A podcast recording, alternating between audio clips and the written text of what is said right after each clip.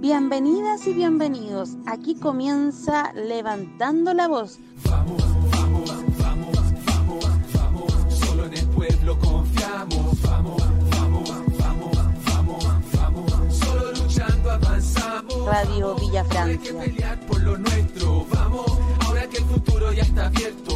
Construyendo pueblo organizado. Tomando el destino nuestro en nuestras propias manos. Nos metieron un acuerdo estos CTM.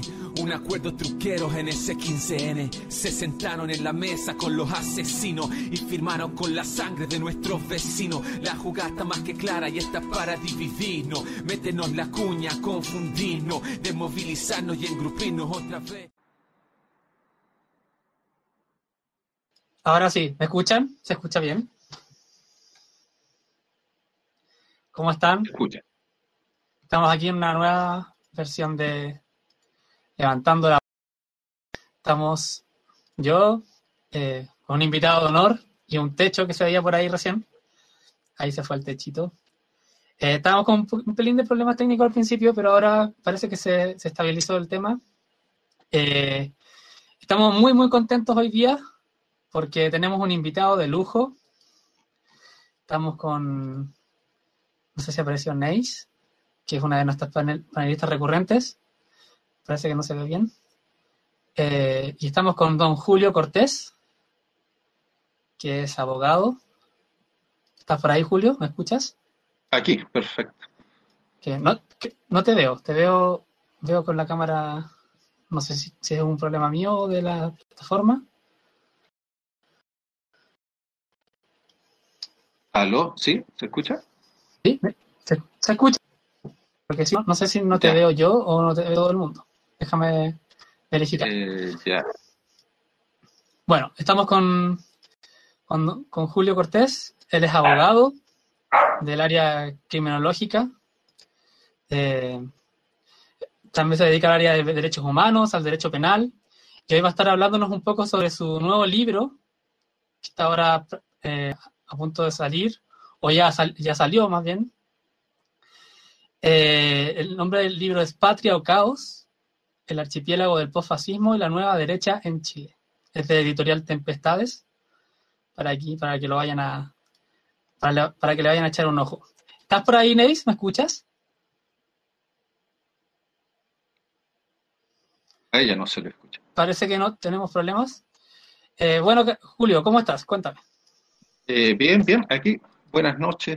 Eh, gracias por, por la invitación para conversar de, para poder conversar de este tema eh, tan, podríamos decir, llamativo, escabroso, incluso tabú, que puede ser la cuestión de eh, el fascismo, grupos fascistas, si que existe fascismo hoy en Chile, ya es otra cosa, eh, y todo ese tema en el cual espero poder comentar a grosso modo lo, lo que traté de abordar en el libro. Sí. Eh, podríamos comenzar un poco con tu contigo, quizá que para personas que quizás no te conozcan, si nos puedes contar un poquito acerca de tu trabajo, de tu, de tu área, etcétera. Eh, sí, bueno, eh, trabajo en los temas jurídicos porque soy abogado y he tenido, digamos, distintas áreas de, ocupación, pero siempre ligado al tema de eh, derechos de la infancia, eh, derechos humanos eh, y siempre desde la arista de eh, el derecho penal. O más que eso, lo que me interesa estudiar a mí son eh, los procesos de criminalización. Creo que en el fondo el derecho penal es la parte jurídica de ese problema, pero los procesos de criminalización son una cuestión que es mucho más compleja eh, y donde, claro, el, derecho penal, eh, la cuestión policial, judicial, la fiscalía, las cárceles, eh, es lo que más uno relaciona con eso, pero yo, los procesos de criminalización se ponen, se echan en marcha más bien fuera del derecho, en ámbitos que tienen que ver según cómo lo veamos, con la definición de lo que es la opinión pública, la creación, digamos, de, de, campañas que instalen el temor a la delincuencia, eh, a determinadas formas de delincuencia, eh, y finalmente, digamos, la, movilización tanto eh, de los medios de comunicación como de la clase política a través de la creación de leyes y la aplicación de esto luego ya a nivel judicial. Todo ese es el, ámbito que pensamos, digamos, cuando hablamos de, criminalización. Yo creo que son procesos permanentes, a veces se hacen más visibles, digamos, por ejemplo, ahora la discusión de la prisión política. De vez en cuando, digamos, en nuestro país se da esta discusión sobre si las formas de criminalización que están ocurriendo son abiertas o explícitamente políticas, o si es la criminalización más o menos normal que ocurre todo el tiempo, eh, pero en base a la figura eh, más bien de, lo que se define como delito común. Y eso, como es una actividad de criminalización permanente, no llama mucho la atención de nadie porque eh, llama más la atención cuando esta criminalización es abiertamente política. por lo menos se discute sobre ello, aunque como vemos ahora ya nadie sabe exactamente cuántos son los denominados presos de la revuelta, todas las instituciones dan cifras distintas, eh, pero se instala como un problema, digamos. No así, por ejemplo, la cárcel común, donde ya por eh, antes del estallido, mucho antes, digamos, desde principios del 2019, la mayoría de las cárceles de Chile se estaban empezando a agitar en torno al tema de modificaciones que se le hizo a la libertad condicional. Eh, y eso se ve menos, digamos, porque es parte del funcionamiento habitual del sistema penal, pero el sistema penal funciona de diversas maneras, digamos, hay un sistema penal para la delincuencia común, hay un sistema penal para los criminales de lesa humanidad, tienen hasta una cárcel especial, digamos, en Punta Peuco, eh, y así hay distintos segmentos que yo creo que es bueno analizarlos eh, cada uno en lo que tiene específico y tratando de ligar con una visión, con una teoría más general de lo que es el, control social. Eso es lo que como tema, digamos, me, ha interesado desde hace ya décadas, eh, trabajar desde distintas instancias, trabajando en distintas instituciones, pero diría que eh, si pudiera resumir como esa preocupación serían los procesos de, de, criminalización en general y en términos más, digamos, entre comillas, más activistas, porque uno no solo es, digamos, lo que estudió y en lo que trabaja, sino que toma, toma partido, toma posición. A mí me parece que en lo que siempre he tratado de aportar al, al movimiento social, entendido de una manera bien amplia, eh, es en lo que a veces por broma llamábamos como el análisis contrarrepresivo, eh, todo lo, de lo relativo al estudio de, de, la represión y cómo es posible, digamos, entenderla de un punto de vista eh, antirrepresivo, digamos, de un punto de vista anticapitalista y antiautoritario, que para mí por lo menos es como inseparable. Eso podría decir como para introducir. Eh, interesante, bueno, son muchos temas, ¿no? Como se, se, unen todos. Claro. Pero se entrelazan, como diría alguien por ahí, todos los caminos llegan a Roma, pero, pero muy interesante. Eh, ¿Está Inés con nosotros ahora? Inés, ¿estás por ahí? Hola, ¿ahora sí? ¿Me escuchan? Ahora te escucho se escucha. Ya, hola, un gusto. Bueno, saludar también a todos los que están conectados eh, el día de hoy para hablar de tan interesante y oculto tema como decía al principio. Eh, mira, vamos a comenzar con, tenemos un, un, arsenal de preguntas muy interesantes todas y todas tienen que ver con lo que estabas hablando recién, desde tu punto de vista anticapitalista y antirrepresivo. Pero vamos a comenzar hablando de tu libro, de tu nuevo libro, que tiene un, título muy llamativo. Y quería preguntarte por eso, por el, nombre del libro. Se llama Patrio Caos, el archipiélago del fascismo y la nueva derecha en Chile. Cuéntanos un poquito sobre, sobre ese título tan llamativo. sí.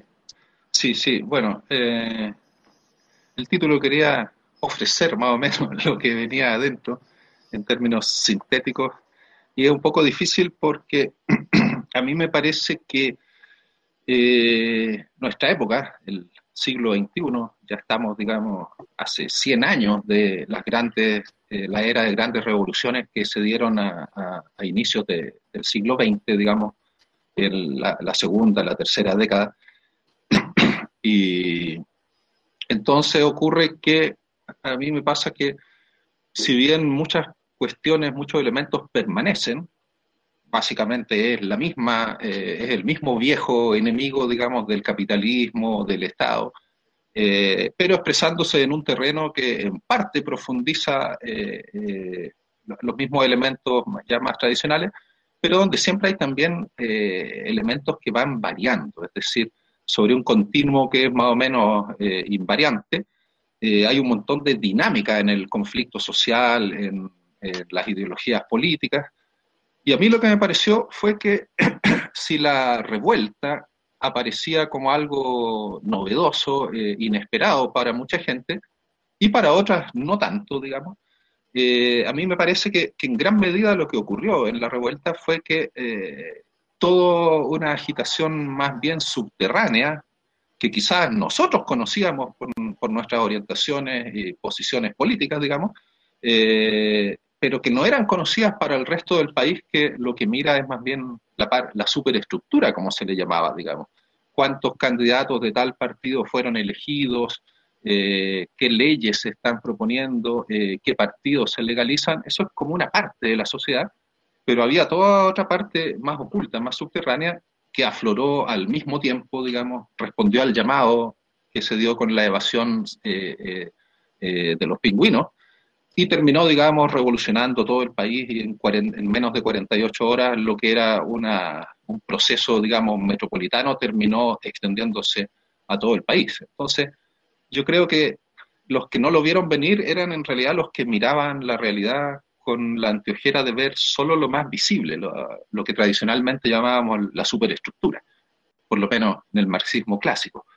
Eh, y había muchos más elementos por debajo y recién mucha gente se dio cuenta cuando se eh, expresaron todos juntos en lo que fue eh, el estallido, por lo menos en, su primer momento. El primer mes que fue pura insurrección antes, digamos, del 15 de noviembre del acuerdo por la paz. Y a mí me dio la impresión de que a nivel, si miramos, digamos, hacia el otro lado de la barricada, al otro extremo, también podía estar pasando que hubiera fuerzas más subterráneas eh, que obedecieran a una especie de renovación, a una dinámica que llevaba, digamos, a plantear eh, lo mismo que desde el ámbito de la izquierda uno ve como tenemos la izquierda tradicional o la vieja izquierda. Ya a fines de los 60 se hablaba de una nueva izquierda eh, y ahora en nuestro tiempo también como que vimos ese proceso, digamos, una subsistencia de aparatos tradicionales, digamos, sindicatos, partidos, pero al mismo tiempo una múltiple profusión de asambleas, colectivos, eh, distintas formas de asociatividad, mucho más horizontal y autoritaria, digamos. Eh, donde, por otro lado, no hay una hegemonía ideológica, ni mucho menos, digamos. Entre todos nosotros sabemos que hay de todo. Y a mí me dio la impresión de que en el otro extremo, digamos, en el ámbito eh, el partido, digamos, de la reacción. Eh, podía estarse produciendo un fenómeno similar a eso y que las viejas organizaciones que tenían la UDI, Renovación Nacional, eh, que trataron de expresarse como en una renovación hacia el centro por Evópoli y hacia la extrema derecha por el Partido Republicano, eso era lo que se percibía por encima. Pero a mí me interesó aplicar como el mismo, la misma mirada que uno aplica eh, en nuestro campo, digamos, aplicarla al campo rival. Y me empecé a dar cuenta que en efecto, no solo en Chile, sino que a nivel global, eh, se hablaba del surgimiento de una nueva derecha eh, que tenía manifestaciones, eh, las más visibles, digamos, podían ser quizás las más, las más radicales, las más extremistas, una especie de nueva extrema derecha, y que la reacción de la izquierda en general ante eso era, en primer lugar, no querer observarlo mucho, y eso me llega a llamar la atención. A nivel anecdótico, la cantidad de personas, amigos incluso, que dicen, pero ¿para qué le dedicáis un libro a los fachos?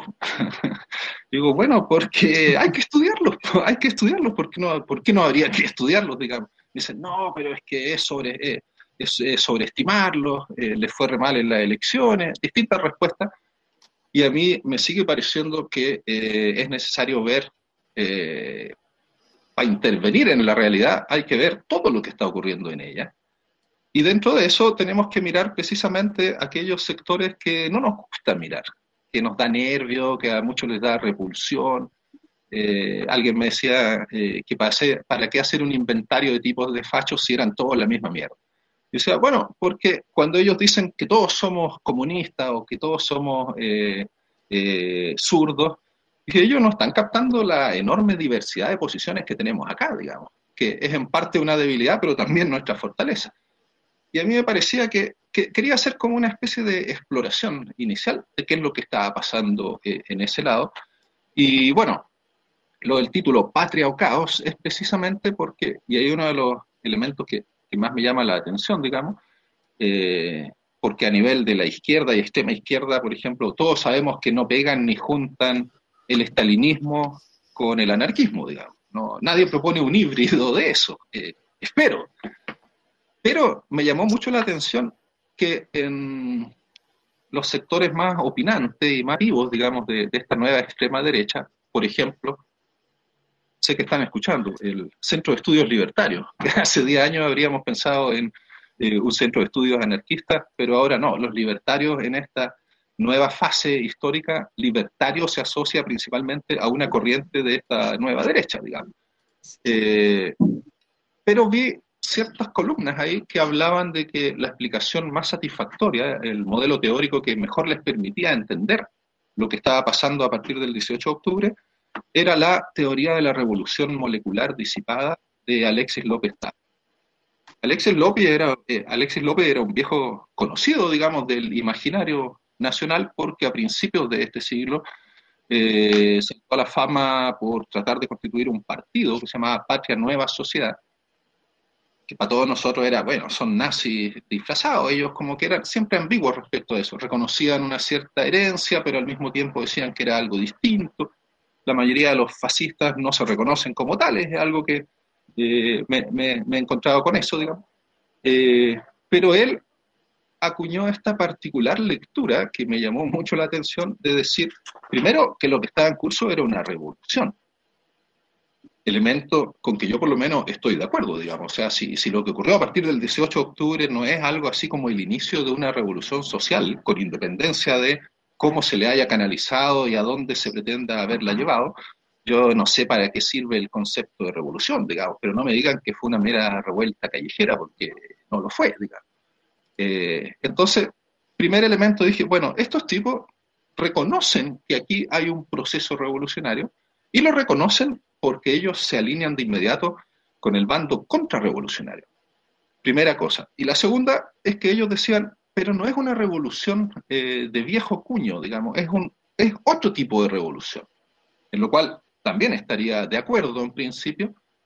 Y ahí viene lo que yo me dado cuenta que por cada destello de lucidez que pueden tener estos análisis y que a veces los tienen, digamos, o sea, siempre hay un momento de verdad incluso en, en las peores mentiras, digamos, eh, pero frente a ciertos destellos de, que me parecían eh, correctos, ellos le agregaban un marco interpretativo que llamo como más abiertamente delirante, digamos. En Estados Unidos, el público de Trump creía en la teoría QAnon, Anon de anónimo, que se había difundido, era muy popular, digamos, sobre todo al interior de la policía, de las Fuerzas Armadas, y que decía que Trump era un emperador superhéroe que tenía que derrotar a una pandilla eh, globalista, de pedófilos y satánicos conducidos por Hillary Clinton eh, eh, y Obama. Es, abiertamente delirante y eso tenía en la cabeza la gente que asaltó el Capitolio, digamos. Es posible en Estados Unidos que una construcción así se amalgame y se vuelva popular. Frente a eso, lo de Alexis López parece en efecto como ciencia política, eh, postmoderna, digamos. Y esto es lo más curioso. Si la izquierda académica siempre hubo un sector en el último tiempo que se fascinó con las teorías postmodernas, lo que los cursos llaman la, French Theory, la, teoría francesa, y nunca más hablaron en fácil, sino que todo se complejizaba y era rizomático, devenir Foucaultiano no, no, no, estoy invalidando toda esa teoría, pero creo que la recepción académica que tuvo fue bastante, digamos, eh, ¿cómo podríamos decir? Yo lo evalúo como finalmente teniendo un efecto más bien reaccionario, digamos. Eh, a falta de una verdadera teoría revolucionaria, predominó una jerga como academicista posmo eh, eh, de academia, y lo curioso es que en algunos de estos sujetos de la nueva extrema derecha esa misma fascinación existe, digamos, porque tratan de explicarse lo que pasa en Chile como si fuera la aplicación de teorías que habrían eh, teorías que habrían, digamos, eh, inventado todos estos teóricos franceses, Foucault, Derrida, Bataille, Deleuze, Guattari, todo eso en la coctelera, y ahí surge esta idea de la revolución molecular disipada. Y la consigna que plantea Alexis López Tapia es esa, digamos, patria o caos, no hay más bandos. Es decir, te alineas con, o estás conmigo o contra mí, y tal como uno lo ve en más bien en la disyuntiva de revolución y contrarrevolución, esto lo plantean como patria o caos. Pero dentro de lo que sería este archipiélago, porque yo creo que en realidad son distintos grupos que son bastante pequeños en general, pero eh, expresan una fuerza que es más o menos nueva, diría yo. Eh, por eso existen, digamos, por eso se expresan. Y la gran gracia que podríamos señalar es que, claro, en el contexto de la campaña del rechazo, se unifican logrando tener eh, una cierta presencia y actividad callejera, que eso era algo que por lo menos yo no había visto desde los 80 un poco, eh, posteriormente, la única actividad que podríamos considerar de ese tipo que subsistió, aparte de los momentos en que había campañas electorales y distintos partidos, eh, sobre todo los de derecha, reclutaban, digamos, gente que se agarraba eh, en torno a la propaganda electoral. Más allá de eso y de las barridas de los skinhead nazis, no se veía mucha presencia, digamos, el fascismo o el neofascismo era una verdadera contracultura eh, de nostálgicos que se expresaban ya sea la, no sé, el culto a Miguel Serrano, eh, los mismos skinhead nazis que mencionaba, pero no, no, no parecía ser una nueva fuerza social. En cambio, a partir de las marchas del rechazo, la creación de este grupo eh, de choque que crearon la, vanguardia, fue posible observar que esta nueva extrema derecha tenía algún poder, digamos, de convocatoria más o menos minoritario, pero eh, de todas maneras bastante expresivo. Eh, y ahí donde, por eso hablo de un archipiélago, porque creo que son distintos grupos que no están muy, eh, no tienen una visión muy homogénea, y de hecho, diría que tienen algunas oposiciones internas como entre, por una parte, y por eso lo del mismo nombre, digamos, no todos se consideran exactamente de, de derecha. Y es ahí donde yo creo que una de las características principales del fascismo histórico o del verdadero fascismo, que yo llamo, yo, yo no ocupo una concepción muy amplia de fascismo, yo creo que es un fenómeno bastante preciso.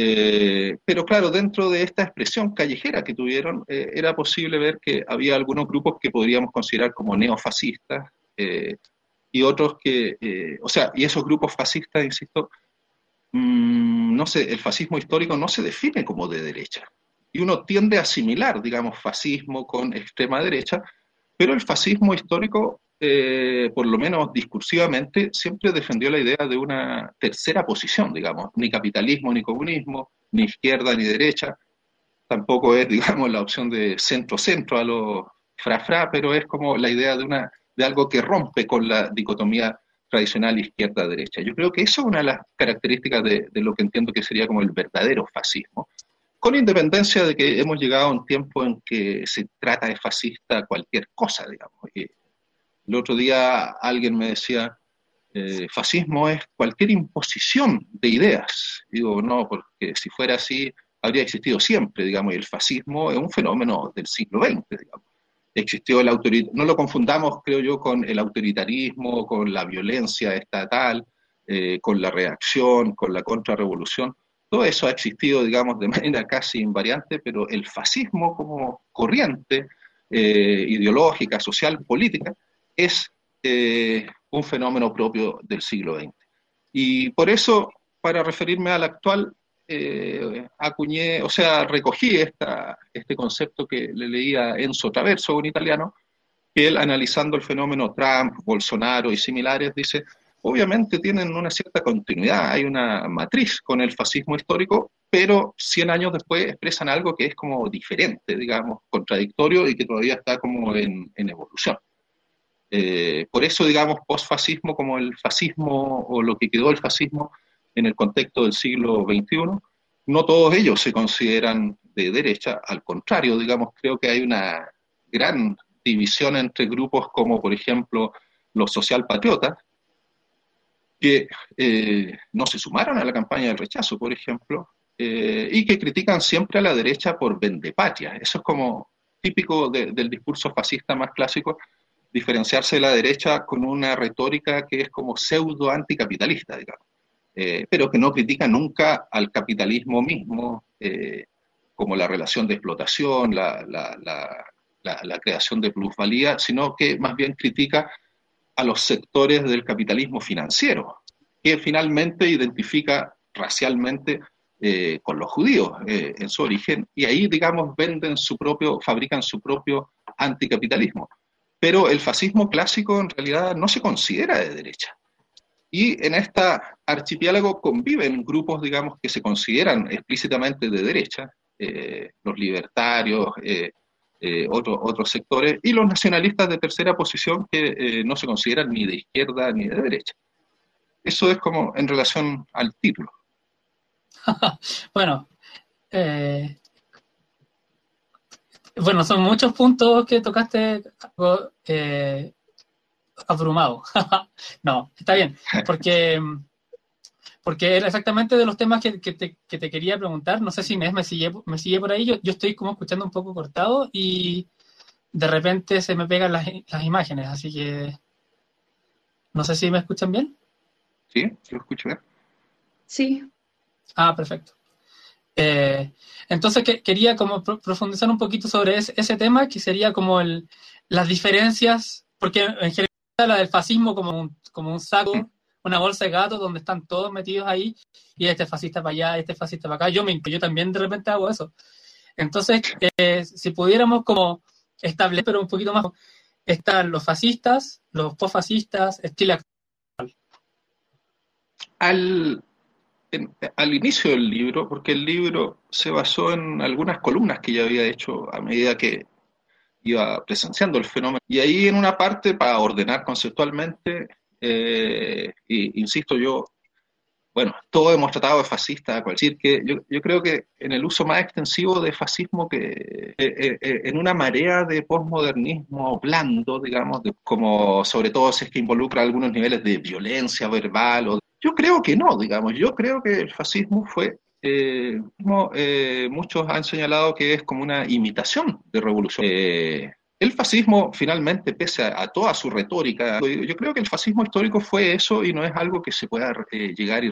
Eran distintas formas de neofascismo, que en general, eh, o en algunos países, partidos que incluso han tratado de legalizarse en políticamente correcto, eh, contradictorias. A eso iba al inicio, digamos, que los libertarios que surgieron terminen promocionando teorías, ser bastante poco coherentes, eh, porque todavía están más o menos... Como este término nuevo que está surgiendo, pero antes de pasar eso, eh, no se puede seguir lo que se está hablando, como está, está muy cortada el internet. Ahí por interno... Vamos, vamos, vamos, solo luchando avanzamos, vamos, ahora hay que pelear por lo nuestro, Aquí finaliza Levantando la Voz de Radio Villa Francia. Gracias por acompañarnos. Ese acuerdo no es nuestro, nadie acá lo firmó. Queríamos asamblea sin ninguna limitación soberana que decidiera todo lo que quiera, sin letra chica y que la ley la reescribiera entera. De esta traición solo salimos luchando. Los políticos de siempre hay que echarlos cagando. Lo que ganamos lo hemos ganado en la calle y si nunca la soltamos no nos va a parar nadie. Saben que ya que abrimos los ojos y nos encontramos. Saben que nunca más nos soltamos y que vamos hacia la vida digna que buscamos. Los ricos nunca nos dieron nada, ni siquiera en la pandemia nuestras vidas fueron valoradas, pero sobrevivimos como siempre lo hicimos, con la olla común y los vecinos unidos. Y es que cuando nos juntamos no hay nada imposible, somos el su equipo, somos indefendibles y es simple. Si estamos hablando de democracia, la asamblea territorial es donde más se avanza y arca no se transan nuestras demandas originales, solo si activos, vamos a ver cambios reales. Salud, pensión, educación, salario decente. Son los gritos que surgieron de las voces de la gente.